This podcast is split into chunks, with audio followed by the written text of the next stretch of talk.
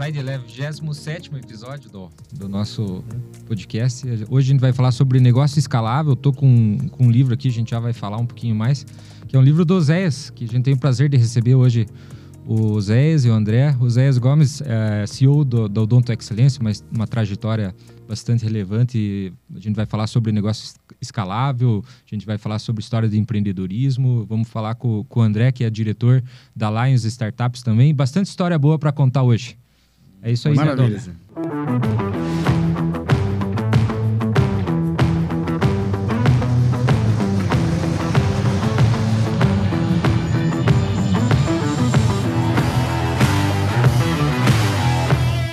É isso aí, gente. É um prazer recebê-los aqui hoje. A gente tá. Prazer é, nosso.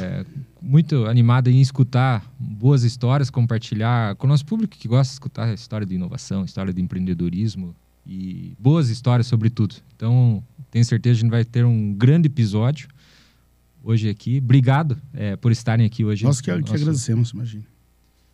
Eu acho que tem uma coisa legal, assim, né, Oséias, que todo mundo que enxerga a tua trajetória, enxerga o Oséias hoje, pensa, e eu já tive essa pergunta e manifesto hoje, como é que começou isso, né? Porque você teve uma trajetória, você contava, né, em banco, como é que foi a, a tua infância, o que que te despertou para ser o empreendedor Oséias de hoje? Eu, eu sempre defino é, um sentimento chamado é, inconformismo. Inconformismo. Veja bem, um menino pobre, de família humilde, pai ganhando salário mínimo, tinha seis filhos, né? Tem até hoje, todos nós somos vivos. Os meus pais não mais. E... É mais novo, mas... É, eu sou do meio, do, meio da, de, de, dessa da ninhada aí. eu me lembro que eu estava... Eu tinha mais ou menos uns nove anos de idade, estávamos capinando roça. Eu e minhas três irmãs mais velhas. E um dia, eu não sei se, não me lembro bem se foi um, um, alguém que passou em cima de um trator, em cima de um cavalo. E aquilo para mim era um ponto de, de sucesso. Olha que, que doidura. Eu olhei para as minhas irmãs e disse assim: um dia eu vou ser alguém na vida. E minha irmã mais velha olhou para mim e disse assim: Zé, pare de ficar sonhando, menino. Nós somos filhos de pobre. Aquilo não, não, não desceu goela abaixo. Né? Eu não sei, falei: por que isso? são como se você tivesse sentenciado. Aceitado, né? é, ser Sim. pobre, como se fosse uma casta, você tem que aceitar viver assim e acabou. E aquilo ficou na minha mente. Claro que não tinha padrão de sucesso e talvez nem hoje eu tenha. Né? Eu não sei aonde eu vou chegar ainda, né? Talvez daqui a alguns anos eu faça muito mais e falo assim, quem sabe agora estou no sucesso? Então não sei. Estamos surfando a onda. Mas as coisas vêm se ampliando a cada dia. Talvez naquele momento ser, ter sucesso era se me tornar o tratorista da fazenda me tornar um alguém que fosse tirar leite para de vacas. Qual que é referência? É, qual que é a referência minha? Enfim, quando tava... Rapaz, reprovei a quarta série quatro vezes, cara. Pensa em cara burro. Se eu ficasse de quatro, nasceu uma carroça atrás de mim. Verdade. É uma brincadeira que eu faço, é que meu pai também era muito. É, é as, as, os professores antigamente. Quarto, quatro vezes? Quatro vezes. Aguentar? Tabuada, cara. Todo tabuada era uma, uma, complicação. Não, eu comecei a ficar rotulado. Eu já chegava o professor e dizia: ó, você tem um cara que é veterano, aquele que senta lá no finalzinho da sala, é o Zé. Experiência, Aí veja só que doidura, né, rapaz? A gente fala muito sobre conexão hoje. Inclusive, eu já estava, na quarta vez que eu estava fazendo a quarta série, na quarta vez eu passei. Né? Eu, não, não, eu não reprovei quatro, eu reprovei três, na quarta eu passei. Chegou uma professora chamada Ivete Kuzdra, aqui de Castro, hoje, hoje mora nos Estados Unidos. No meu primeiro livro, Gestão Fácil, eu faço homenagem para ela. Porque chegaram na, na, na, secretaria, no grupo de professores, e falaram assim: você vai assumir um rapaz lá que está aí há três anos, o cara é bravo, o cara é irritado com a vida, ele senta no último lugar, não, não aprende nada. E ela chegou na sala e disse assim: ele foi, começou a fazer aquela chamada, né? É, Oséias, eu, presente. Eu, nossa, Oséias, nossa, que olho bonito, né? Que eu tenho olho verde, não sei se vocês perceberam, né? Não. É que, é que, dá, é que o olho verde. Dá um zoom ali. É, né? que o olho verde é o seguinte, cara. O olho verde é o seguinte. Em gente feia não serve pra nada. Não serve pra nada. Quer dizer, quando você é novinho, bonitinho, né? Todo mundo, nossa, olhinho verde. Agora, André, já faz uns 10 anos que ninguém fala mais nada do meu olho verde. Tô ficando bravo já. Ela olhou e fez um elogio pra mim, olho, olho verde do É tipo Zé. um isso. acessório, assim, Ah. Fiat 147. É, né? Faz, eu comecei a ficar, fiquei vaidosinho com aquilo. Zé, apaga o quadro pra. Chamava de tia naquela época, né? Apaga o quadro, fui lá, apaguei o quadro. Eu percebi que ela começou a criar conexão comigo. Mudou a perspectiva. Mudou a minha perspectiva. E meus pais também me influenciavam a não ir pra aula. Zé, chegava de, de, de, de colher milho, feijão, e tal. Final de ano que plantava milho, tinha que tinha que, que capinar, e tal. Meu filho, como é que tá na, na escola? Eu falei, tô mal, pai. Ah, então sai da escola e vem trabalhar. Então eu não chegava a reprovar, eu chegava ali, depois de uns oito meses, aí eu abandonava tudo e ia pra, ia pra roça. Enfim, e ela se conectou comigo, devo muito a essa pessoa, porque o ela... dela? Ivete. Cusdra. Ivete Cusdra, da família Cusdra de Castro.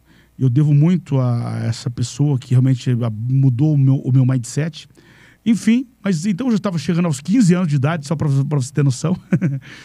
Aí eu fui embora para Telêmaco. Cheguei para os meus pais e disse: Eu quero ir embora, que eu tomei gosto pelo conhecimento, pelo estudo, né? Que legal. E, e realmente, você, o, o segredo do sucesso é ter conhecimento, seja de, ma- de maneira convencional ou não, conhecimento é sempre conhecimento. É o maior trunfo. E eu saí aos 15 anos, fui embora para Telemaco Borba. Fui morar de favor na casa de uma tia minha. Rapaz, eu tenho as marcas de um sofá que eu dormi nele oito anos. A tia também não tinha grande posse. É, é, das- daquelas talas do sofá, né? Tá na minha, minha coluna até hoje, minhas costas aqui. Brincadeira. Mas sou muito grato à minha tia. Morei do- lá durante oito anos com a minha tia, enfim, coisa e tal. Mas, enfim, quando eu cheguei em Telemaco Borba, eu fui trabalhar de, su- de pacoteiro de supermercado. Supermercado Zenf Paraty. Trabalhei alguns meses, depois entrei de. Olha só, rapaz, enxugador de carro. Você conhece lavador de carro, né? Já viu o cara que tem na, na- na- na carteira de, de, de trabalho registrado Isso aí dá uma startup. Enxugador de carro, cara. Cara, eu sou bravo com o meu ex-patrão, que é um grande amigo meu hoje, brincadeira. É, por causa disso, botou lá enxugador de carro. Eu falei, pô, mas tu me promovesse, colocasse como lavador de carro, alguma coisa O carro assim. saía do lavacar e Eu você que enxugava. Você não enxugava, Dó, pra dar uma voltinha É. depois pro pai, não? Não? Ficava lá três, quatro, fiquei, fiquei uns três anos e meio. Puta, acho que enxuguei mesmo agora. É, Ah, é? torcia o pano, vai, tinha pano, vai, deixava moleque. aqueles pinguinhos, né? Se passava o pano, aquele pano era ruim. É, Não já- podia deixar manchado. Não, é, não podia. foi um Isso, processo tinha os difícil. caras exigentes. É, ué. Aí, com 17 anos e meio, eu lavei o carro do gerente do banco. E eu comecei a fazer amizade com ele. Ele perguntou para mim o que você quer ser na vida. Eu falei, eu quero ser bancário igual o senhor. Hoje ele trabalha comigo, é o diretor administrativo da minha empresa. Depois que, legal. muitos anos, ele, ele, ele se aposentou no banco, hoje ele trabalha comigo. Wilson Ataíde Ferreira Do Bameri- do do. E daí logo ele foi embora dali, assumiu outro, outras agências, mas enfim, quem me colocou no banco foi ele. Eu trabalhei de office boy no banco, virei um, um secretário do banco. Enfim, uma carreira meteórica. Com três anos depois, dois anos depois, eu já estava na área de gerência do banco. Carreira meteórica. Fiquei 12 anos no banco. E, quando eu entrei no banco, eu conheci um diretor das indústrias Clabin chamado João Maria Rodrigues. É um grande amigo meu até hoje. E ele cuidava do RH da, da Clabin e ele me deu um livro. Me deu um livro, inclusive, do dono da minha editora, Roberto Chinechique, que prefaciou meu livro. É, é. Que prefaciou meu livro, Roberto Chinechique, conhecido por todos, né? É. E é o dono da, da, da minha editora, inclusive, com a irmã dele, com a Roseli. E ele me deu um livro lá, diz que em 88, mais ou menos, um livro do Roberto. O Roberto era bem jovenzinho e foi o primeiro livro que eu li. A partir daquele dia, eu me tornei um autodidata. E eu tive uma performance de, durante muitos e muitos anos da minha vida, de uma leitura de quatro horas, quatro horas e meia dia. Dia. Agendado. Eu sempre, até hoje tem esse hábito. Se eu abro uma, uma primeira folha para mim ler, eu anoto o horário que eu estou começando a ler. E no termino de ler, a última folha que eu li, eu anoto o horário que eu parei de ler. Não pode ser o Kindle, então. É papel É, mesmo. pa- não, e outra papel. eu, não, eu gosto de papel porque eu não leio o livro, eu estudo a mente de alguém que escreveu. Então eu rabisco muito, eu escrevo muito, eu brigo com os escritores, eu brigo. Depois você saber de algumas brigas minhas, eu conto para você. Legal. É, então é interessante. é. E o que aconteceu comigo? Eu me tornei um autodidata, depois é, vim fazer faculdade de administração em Ponta Grossa, na antiga Facrei, cara. Facrei. Vinha todo dia de Telemaco Borba. Hoje. Que ano era isso? Isso acho que era em 92, por aí, 93. Meu pai, 92. eu- meu pai, meu pai não- foi professor da Facrei. Quem? Manfredo Dol. Manfredo Dol. Rapaz, não me lembro dele hoje não, mas deve ter dado aula pra mim. É. Puta, Facrei, eu lembro. É, Nossa. Facrei, que hoje é a acho É, que a- se me engano. é, é, isso. Exatamente. Enfim, fiquei 12 anos no banco, cheguei e avisei o banco. Falei, ó, daqui um ano eu vou sair daqui. Eu tenho outros projetos.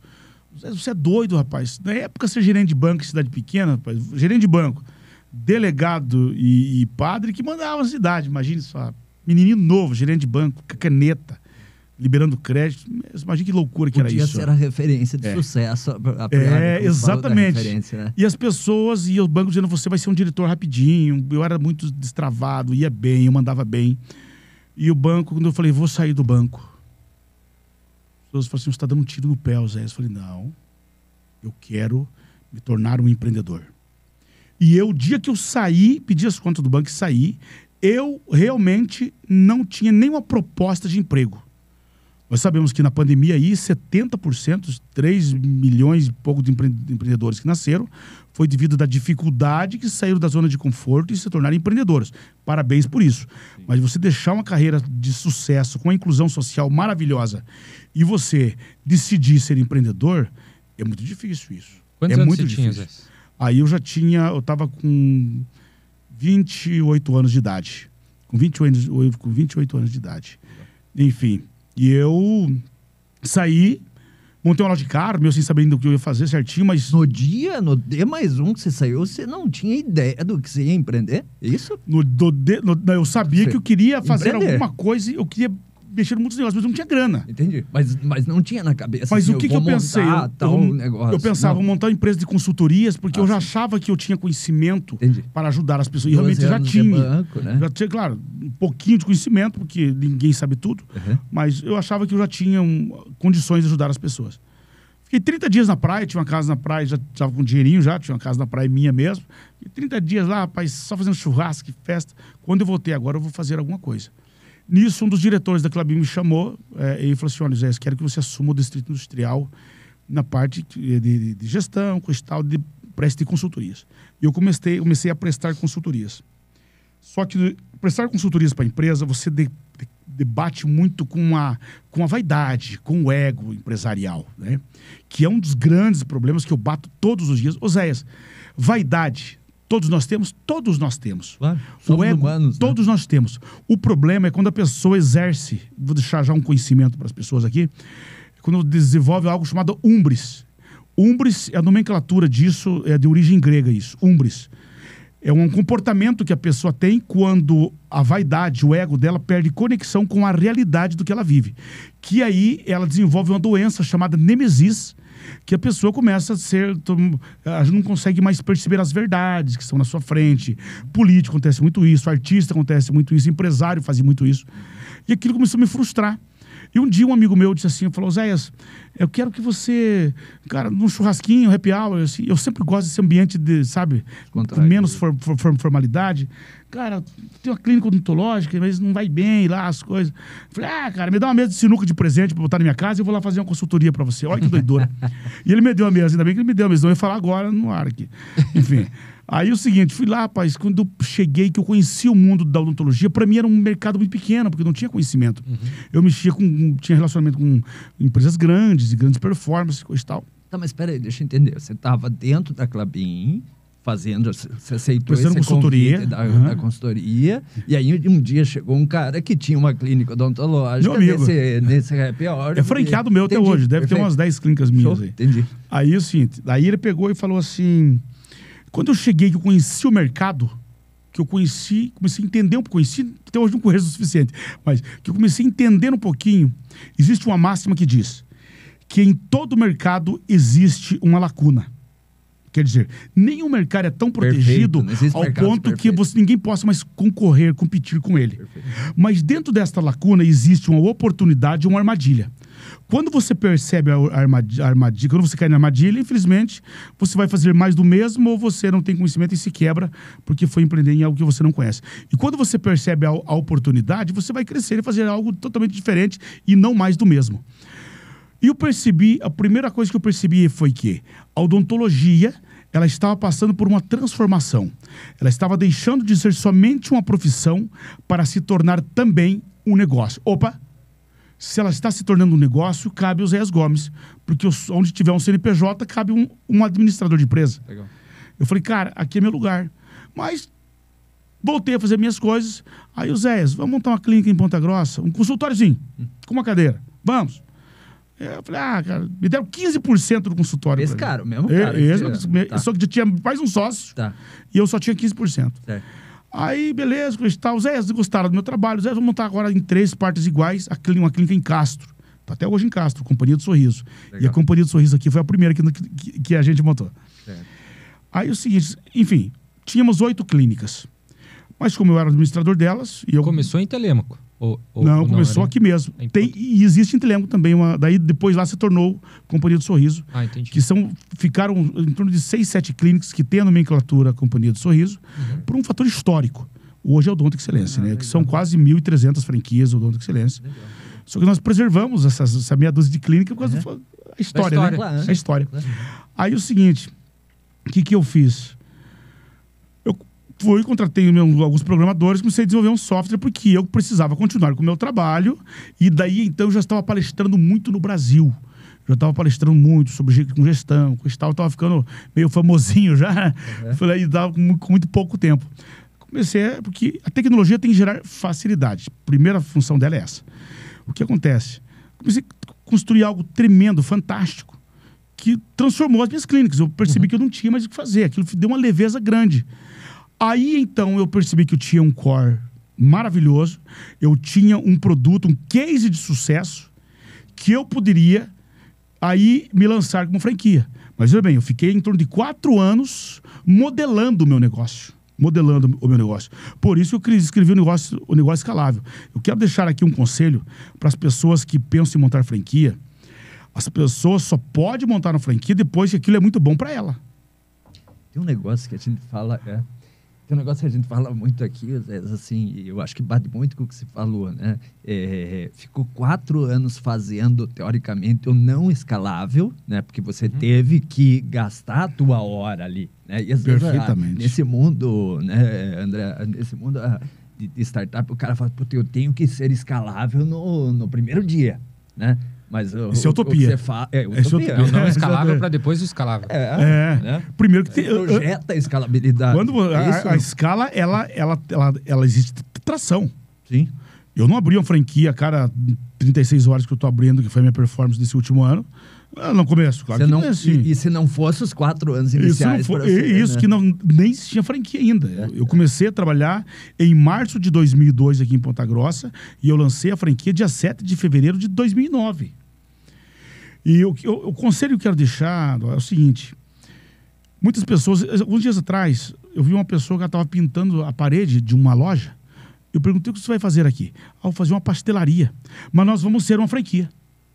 Eu falei, querido, mas você ainda não conhece, você não sabe se como você vai modelar esse negócio, você não sabe como que você vai preparar, como que você vai estruturar o seu negócio, se as pessoas vão ter desejo de ser seu franqueado. É muito cedo para falar isso. Você tornar uma franquia, não é assim. Você tem que ter um negócio que você fez para você primeiro.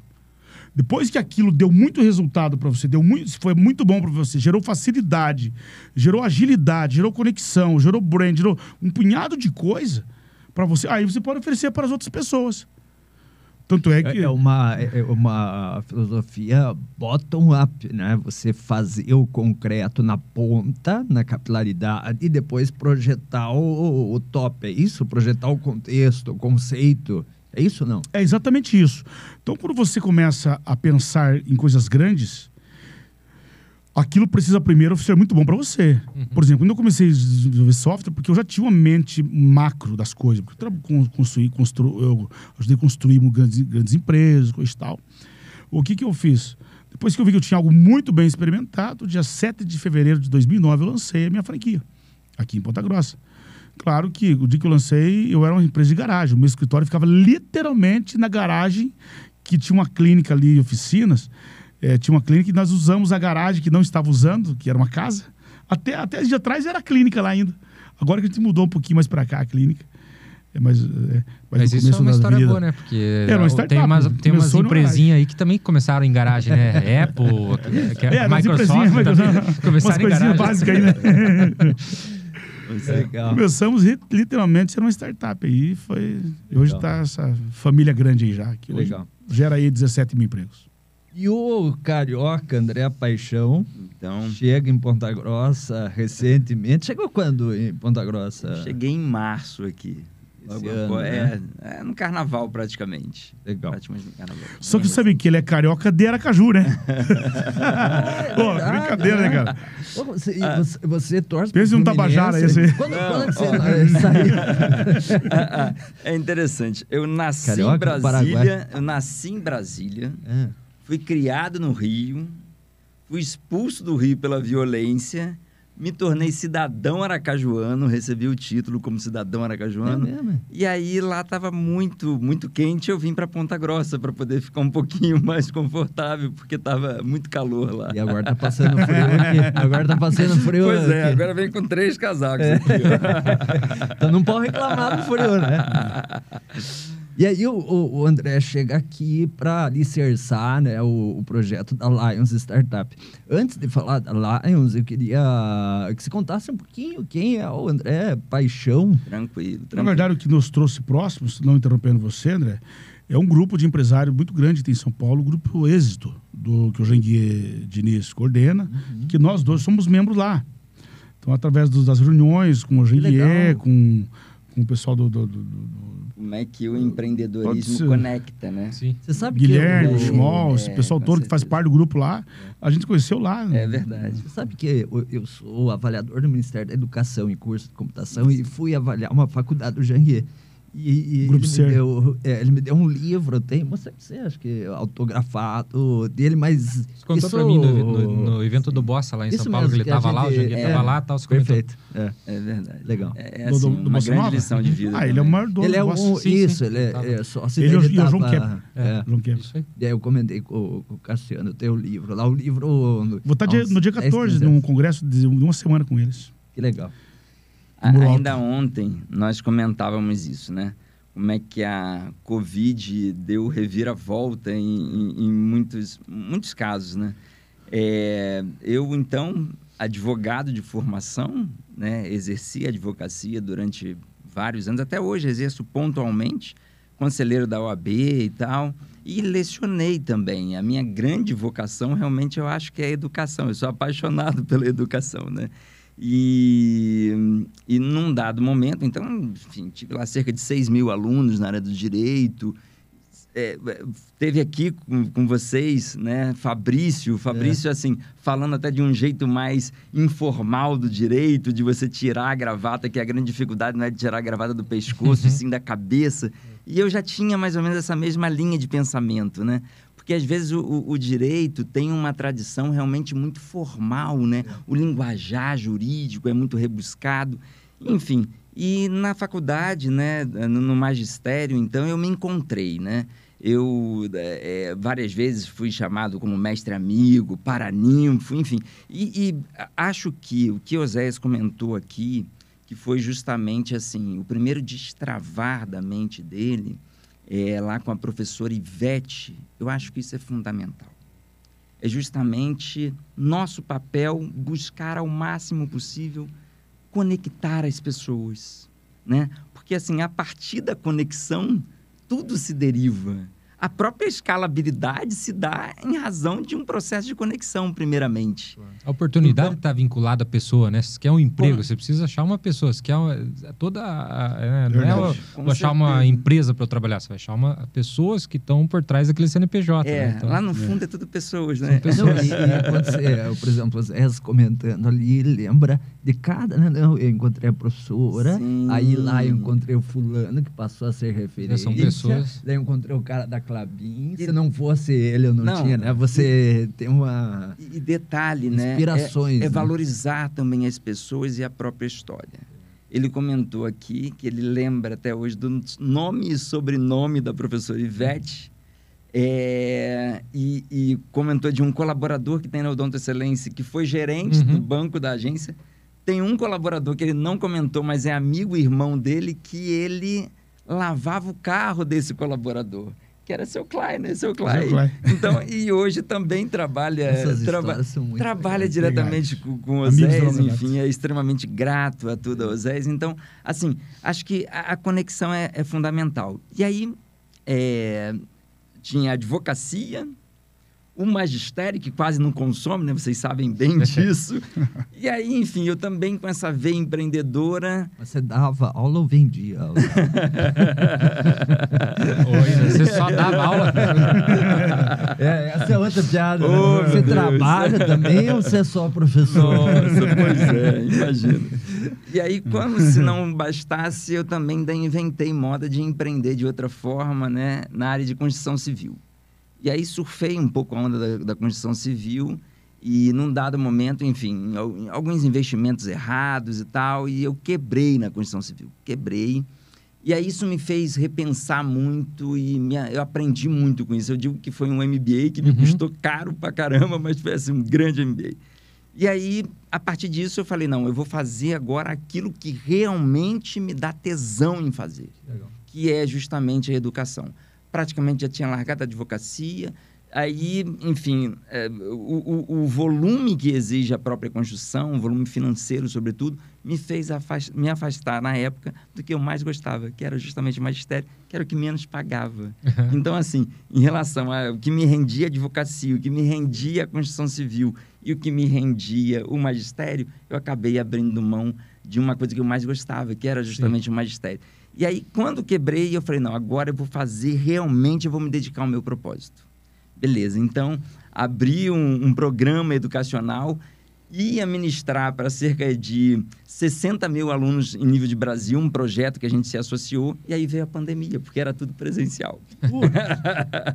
e aí, enfim, a gente teve que se reinventar, mas de verdade, e o Zé sabe disso, estou muito feliz, porque nós nos conhecemos antes da pandemia, através do Instituto Êxito, participamos, inclusive, de uma live juntos, que, enfim, foi muito legal, muito produtiva, aprendi muito com isso. Começamos a namorar, digamos assim, aí, e aí depois veio a pandemia, ele teve Covid, né? Eu orei por ele, enfim, e depois nós nos reencontramos justamente aqui. Então, assim, eu acho que nós temos que eh, tirar grandes aprendizados disso tudo. E com uma proposta realmente muito empolgada, a Lions é algo que vai ser muito revolucionário aqui, com certeza. Então, assim, passar a bola para vocês, porque senão eu falo demais. né?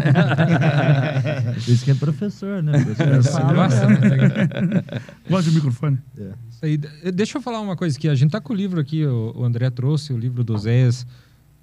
Tá aparecendo lá, o negócio escalável.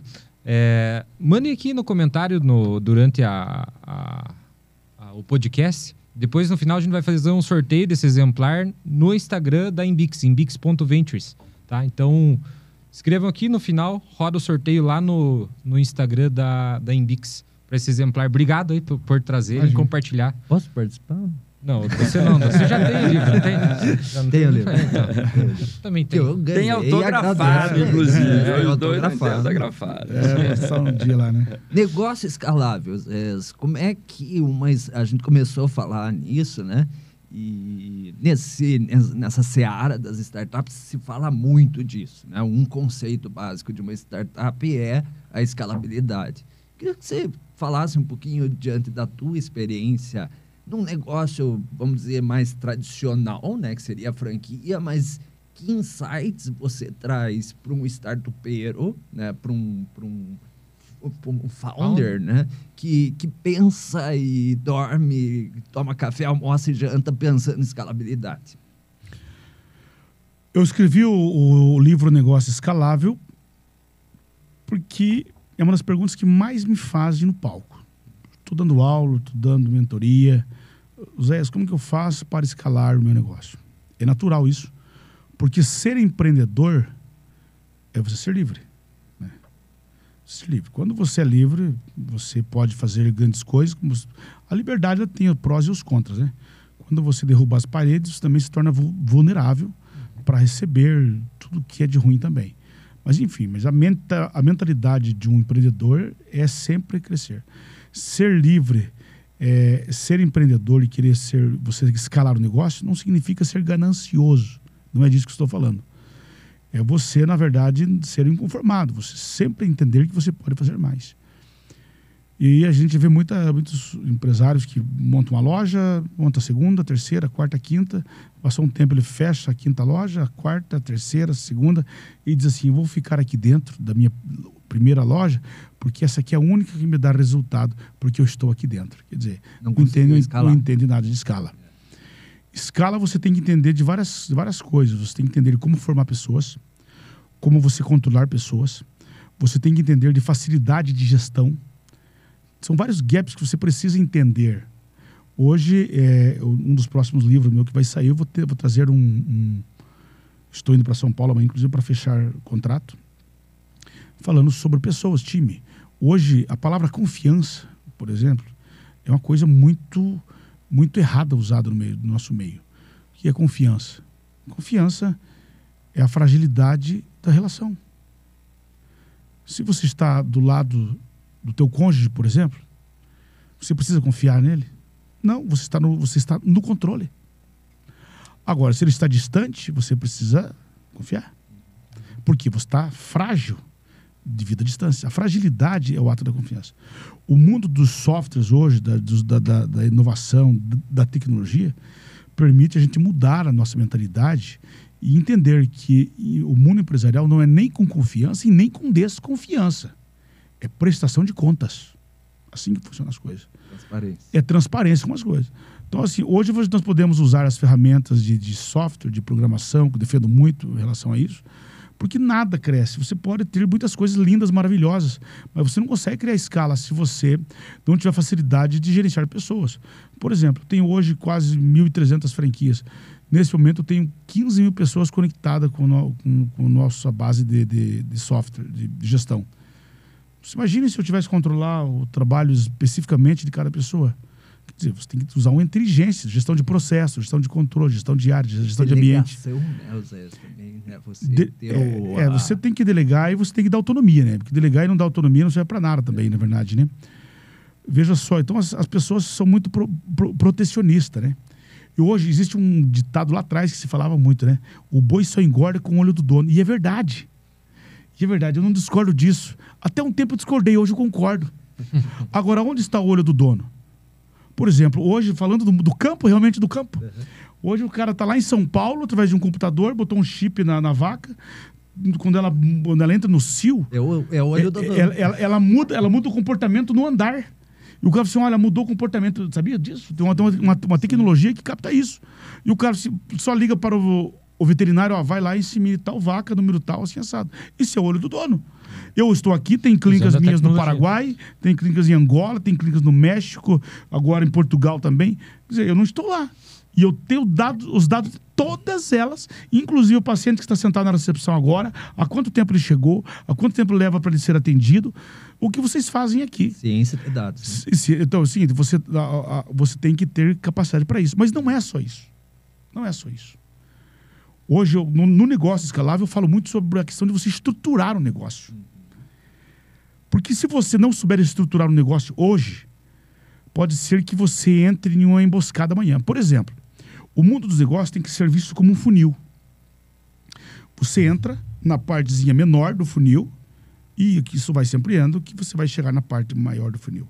Mas, infelizmente, a grande quantidade de empresários, de empreendedores, eles, eles, eles, eles entram pela empolgação na parte maior do funil. Caminho inverso. Eles veem tanta oportunidade, tantas possibilidades, ah, vou arrebentar, e que ele- tudo aquilo vai, não vai acontecer. Quando vê, daí passam uns anos, a empresa dele vai minguando, diminuindo, virando um maracujazinho de gaveta, murchando. Por quê? Porque ele vai saindo na parte mais fina. Então, o mundo empresarial inverte disso. Quer ver um exemplo? Vou dar só um exemplo aqui. Por exemplo, eu lancei uma franquia, correto? Nesse momento é muito importante a gente saber como você vai precificar, com quem você quer trabalhar, o que você deseja lá na frente da sua empresa. É possível definir tudo? Não é possível definir tudo. Mas você tem que ser o mais assertivo possível. Vou falar desta área apenas, desta área. Qual que é a maior vaidade de um dentista hoje? A vaidade dele é ter o nome dele. Nenhum dentista entra na faculdade pensando em trabalhar para mim ou para ser trabalhar para alguém que é dono de uma clínica. Ele entra na faculdade imaginando que vai ter o consultório dele ser dono do próprio nariz.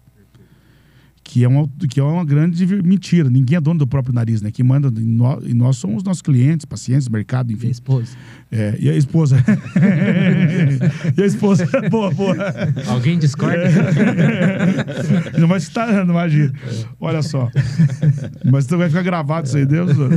Olha só, o que, o que acontece? a pessoa, na verdade, ela, ela nesse momento em que você começa. O que, que eu tava, me perdi aqui? No assunto que eu falando? Tá falando justamente Do que da, de que o dentista era do Ah, tá, dentista. o próprio nome na clínica, Olha só. achando que era É, do próprio nariz. Veja só, então é o seguinte, eu, te, eu trabalho com uma classe, porque a, a minha franquia é uma franquia de classe. Sim. Trabalho com classe. Então, assim, e esse povo, o maior problema deles hoje, muita gente não troca, não, não vem para minha franquia, porque não, imagine, lá tem meu sobrenome, meu sobrenome é fulano de tal. Imagine, é o brand, marca Uhum, própria. Ele sempre imagina a marca própria dele, a vontade dele. Quer dizer, então o meu crescimento, a minha expansão não é tão fácil.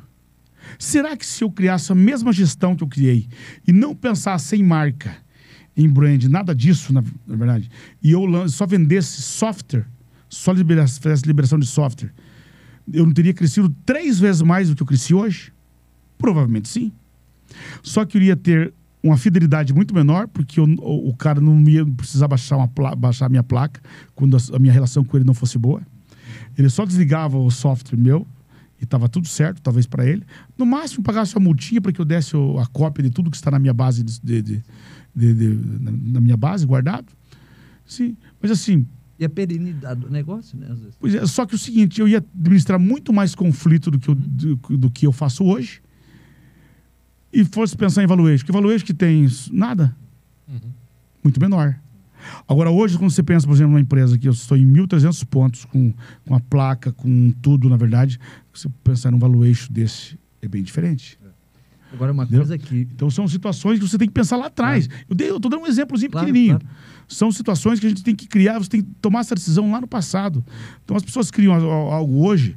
É, ontem eu estava dando uma, uma, uma- uma- dando uma aula pessoal da, do Japão. Tem uns alunos lá no Japão, lá uns- ontem de manhã, que vendo minhas histórias, estava dando aula para eles.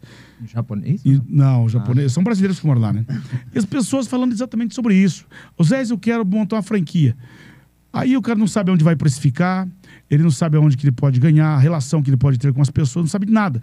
Ele quer alguma coisa, isso todos os dias eu encontro alguém que quer criar escala, mas ele não, a mente dele não se prepara para criar escala. Ele só tem um desejo, ele só tem uma vontade. E talvez o livro Negócio Escalável venha dando uma, uma ajuda aí, um auxílio. Né? Legal.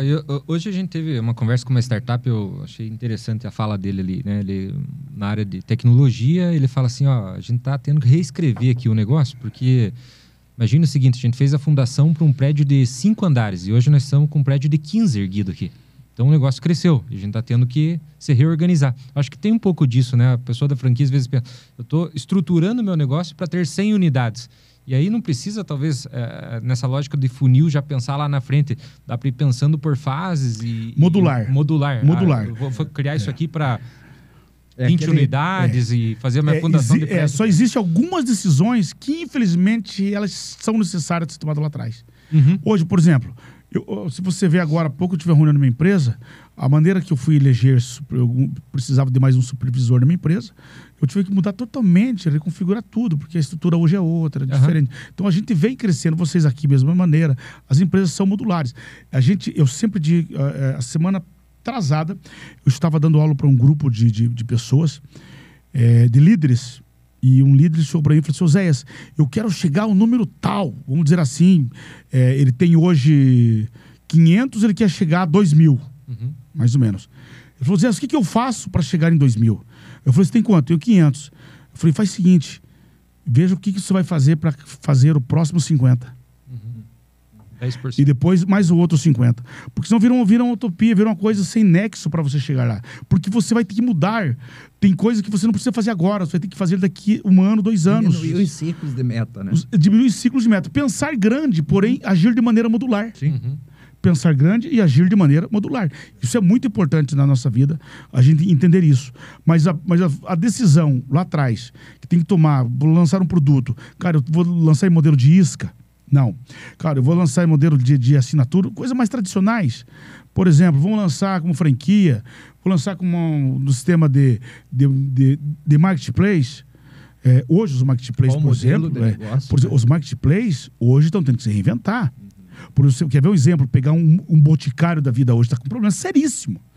Porque eles estão em lugares nobres, como shoppings, por exemplo, em que o custo do metro quadrado é extremamente caro, só que lá na década de 90 só tinha boticário, é, só tinha o boticário de perfume, mas uma duas marquinhas ali que não competia com eles.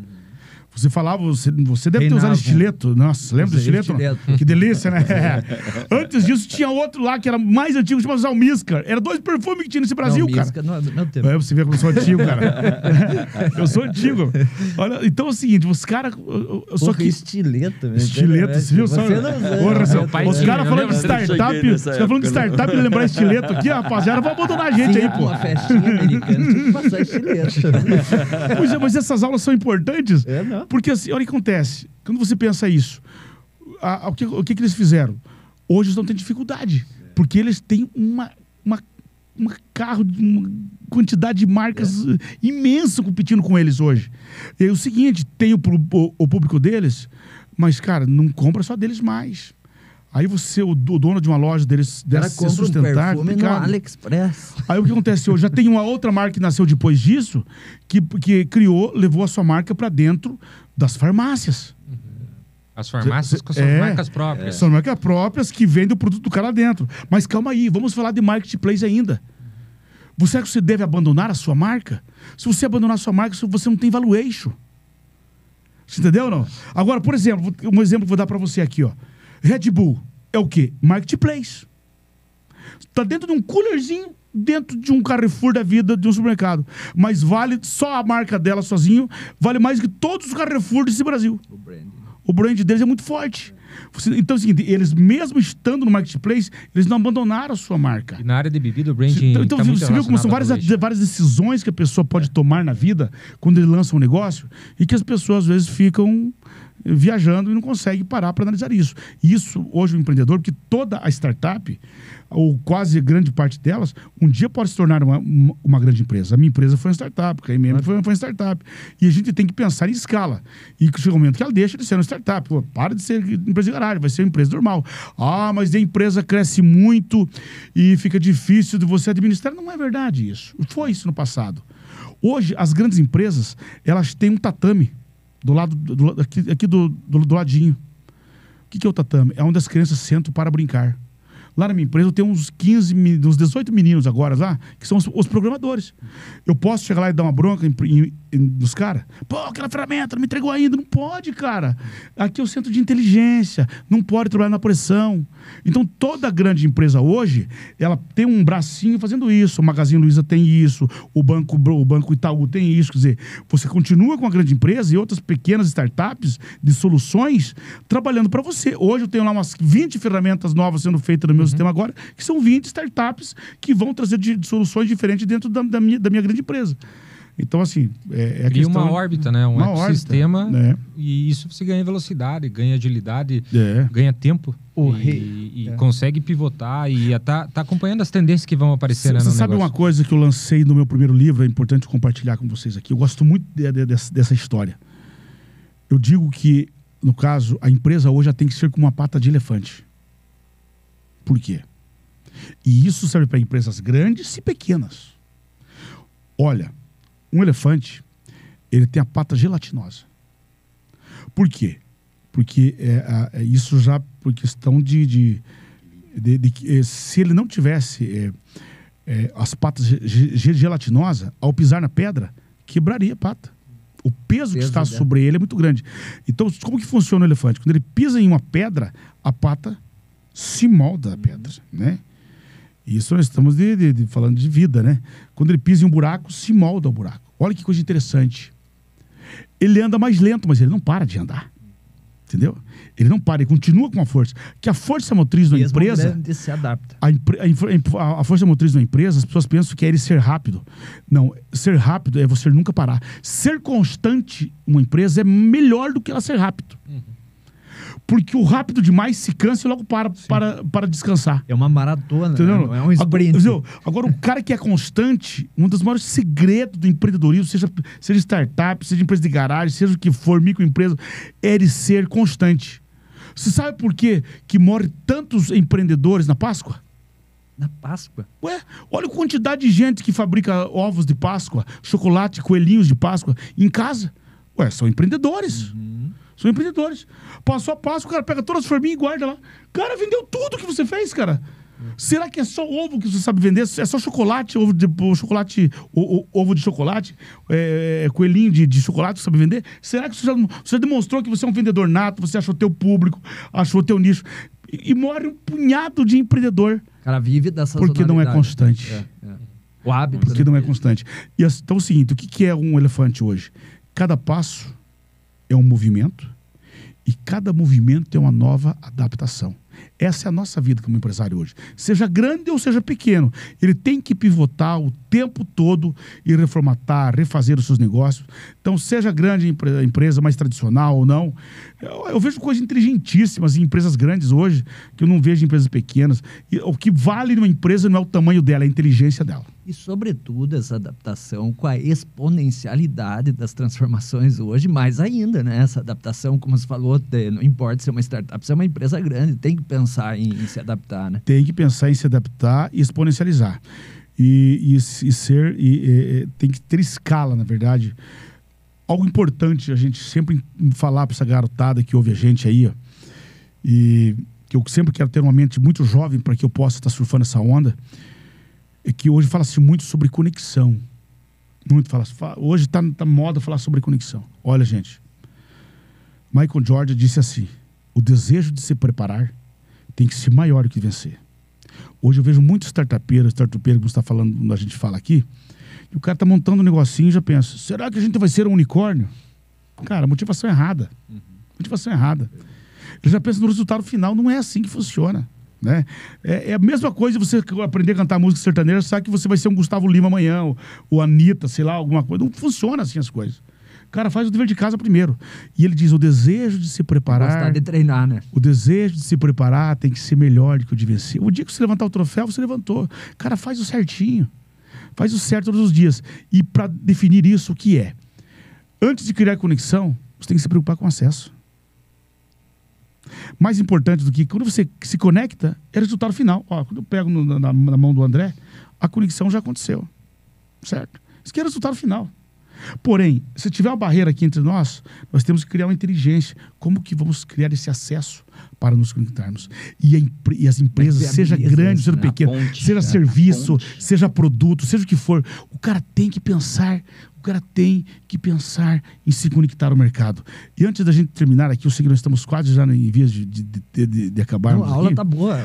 Olha, olha só, eu sempre digo que tem duas coisas que a, a, o maior, a maior inovação que existe no mundo é quando transforma comportamento. É quando ela muda comportamento das pessoas, Jeito de pensar. o jeito de pensar. Quando você pega lá é, é, em 90 Que foi o que tua professora lá no começo fez. Exatamente. Mudou teu jeito de pensar. ela mudou o status quo do, da- do jeito de pensar, enfim. Olha só, em 94, mais ou menos, vocês se lembram, não sei se você. Está na internet, quem estiver nos ouvindo pode procurar na internet, está lá. Quando a Gillette lançou uma, uma propaganda dizendo assim: a primeira faz tchum, a segunda faz tchan. Tchan, tchan, tchan, tchan. Certo?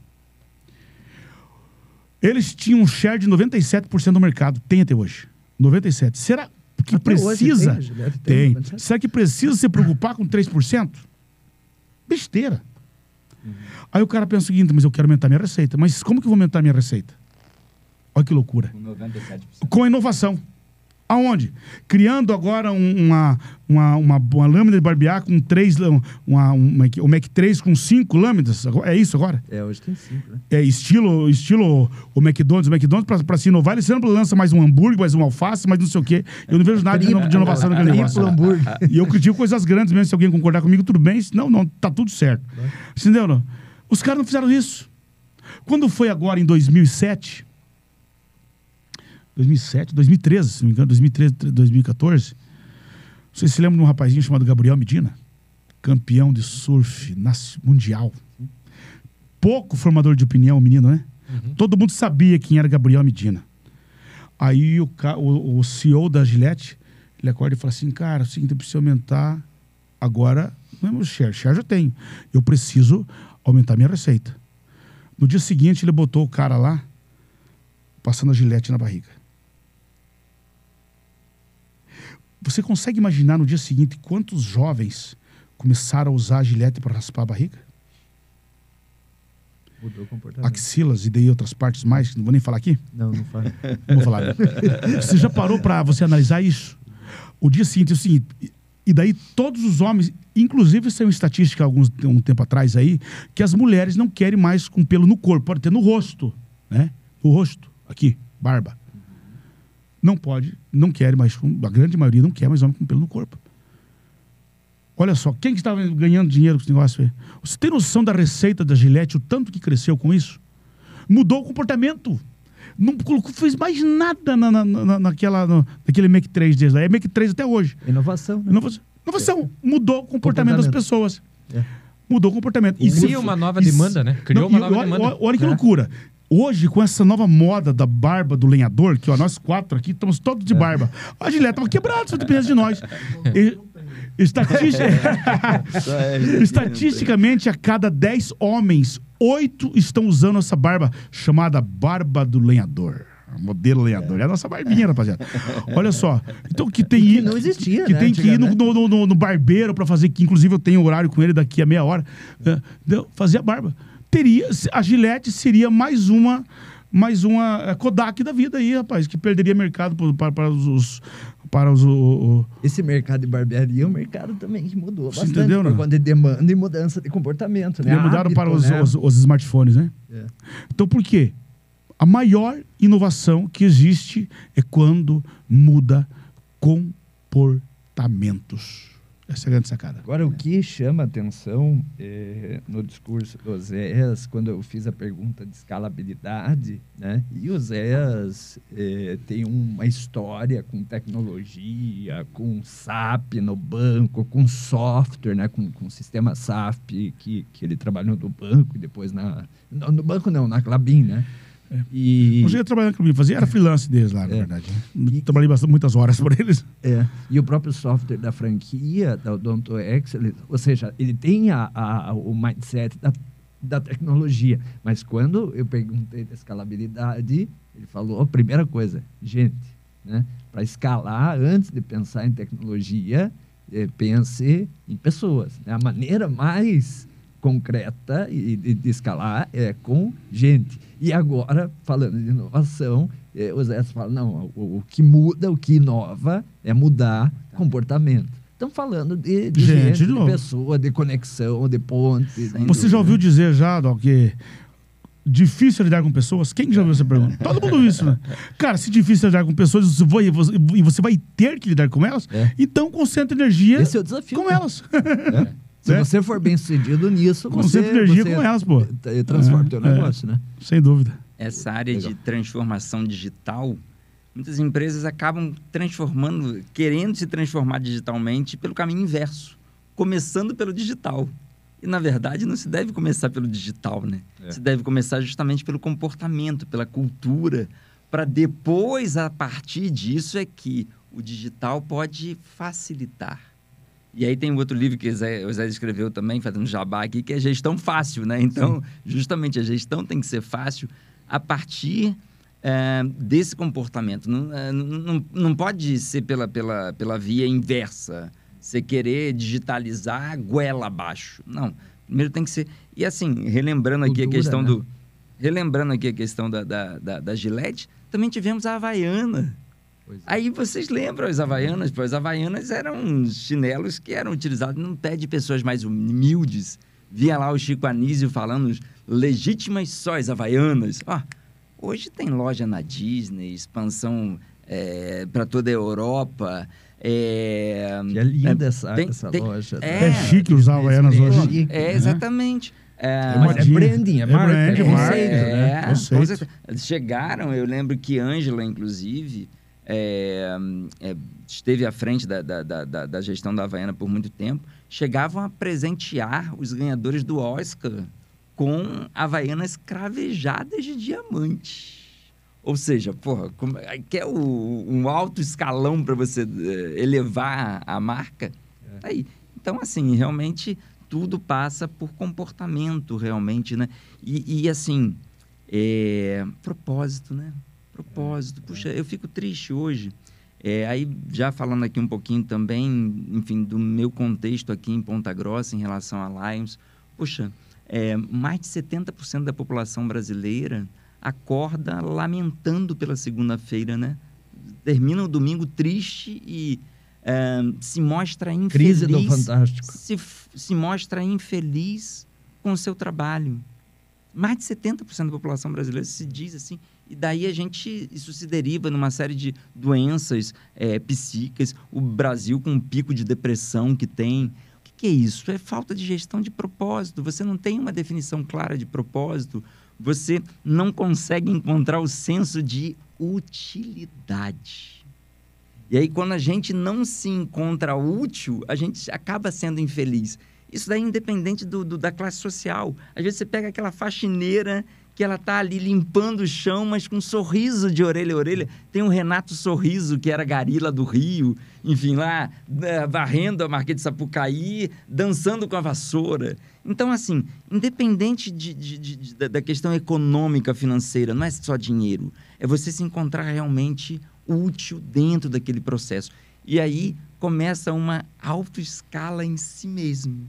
Quando você começa a, a, a se encontrar feliz e você encontra ah, um desenvolvimento a cada dia, esse desenvolvimento intelectual, pessoal, enquanto pessoa, qual o meu papel nos diversos organismos onde eu participo, aí você vai se escalando por ali mesmo, vai encontrando uma utilidade maior.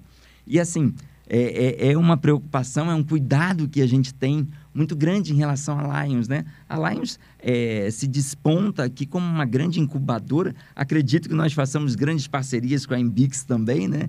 É, então, assim, a gente tende a estimular muito o senso de empreendedorismo aqui na, na, na, na população local os estudantes, assim, puxa, tomara que tenham muitos estudantes nos escutando, né?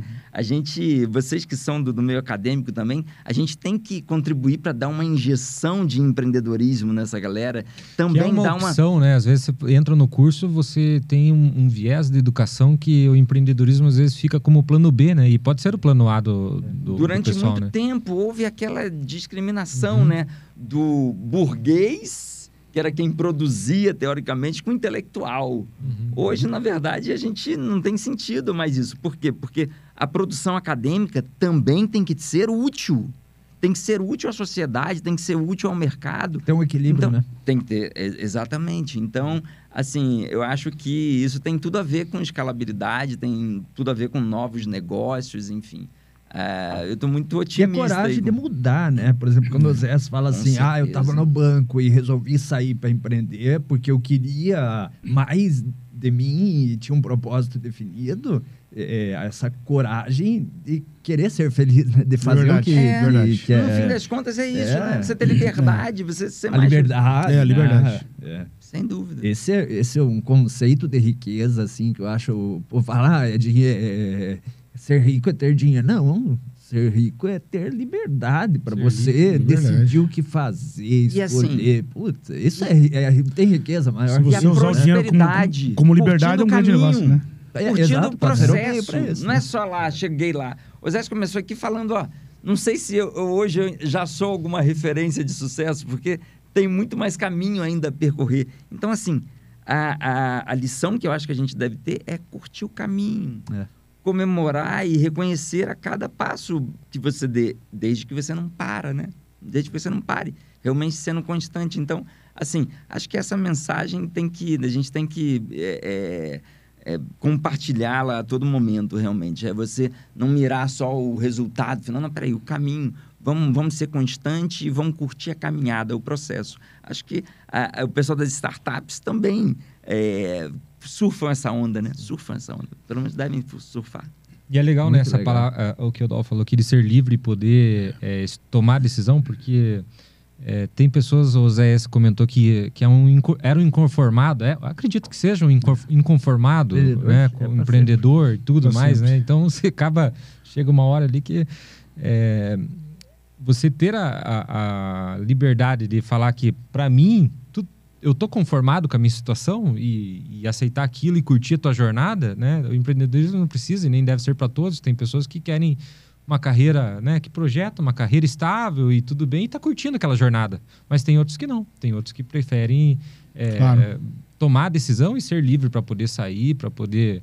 Eu falo sobre isso no livro, inclusive. Mas as Campal características empreendedoras a gente pode ter em qualquer segmento. Sim. É, o intraempreendedorismo. Nós tivemos aqui, sim. semana passada, eh, recentemente, doutor Fabrício, um magistrado federal, um grande intraempreendedor. Sim. Então, assim, senso de proatividade, iniciativa, você buscar se aperfeiçoar cada dia, o desenvolvimento. Fazer. Não, não, não, não fazer é o que só o CNPJ. da melhor forma. né? Primeiro a gente deve empreender, e aí Janguei Diniz já diz isso sempre, né? Zé? É, primeiro empreenda em si mesmo, para depois empreender no CNPJ. Primeiro no, CN, no CPF, depois no CNPJ.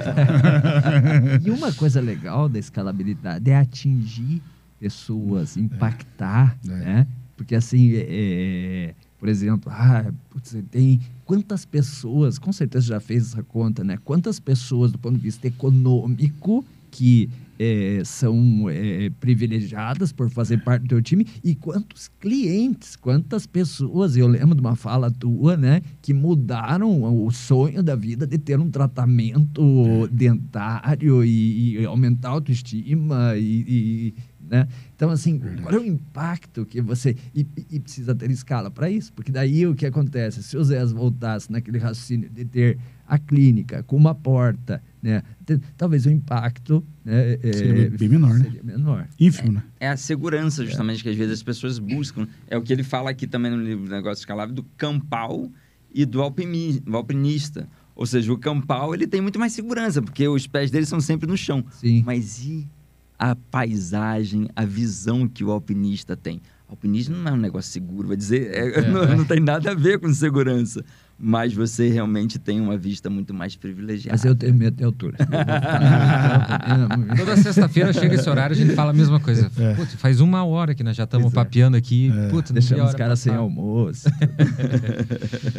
E eu quero agradecer aí a vinda, a, a participação de vocês aqui. A gente, da mesma Show de forma, espera poder colaborar. O Zé usa muito a palavra da ambiência aqui da Ponta Grossa para essa parte de, de inovação, de Inovação. empreendedorismo, É.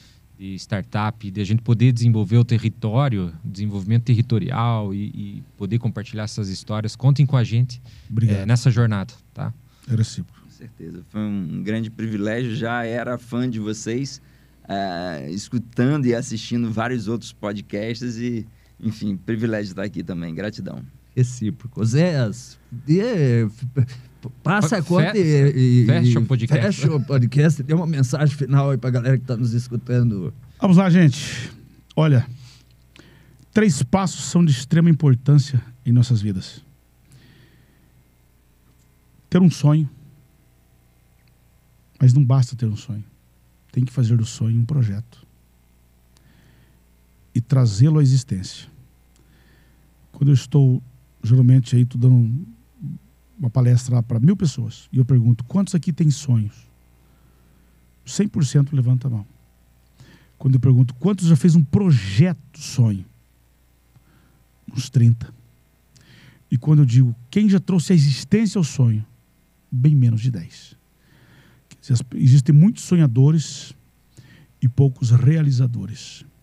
Então, a vida é feita dessas três etapas: sonho, projeto e realização. Eu estou construindo um resort aqui. Uma semana antes de eu pegar uma semana antes de eu pegar Covid, eu fui aqui em Castro e visitei, estava visitando aquela região de, de- do, do, do agroleite ali, tem uma colônia holandesa, e eu vi uma horta da, a- da cultura holandesa, como que era feita aquela horta. Eu olhei para minha esposa e falei assim, vou fazer uma horta igualzinho esta aqui. Isso uma semana antes de eu internar.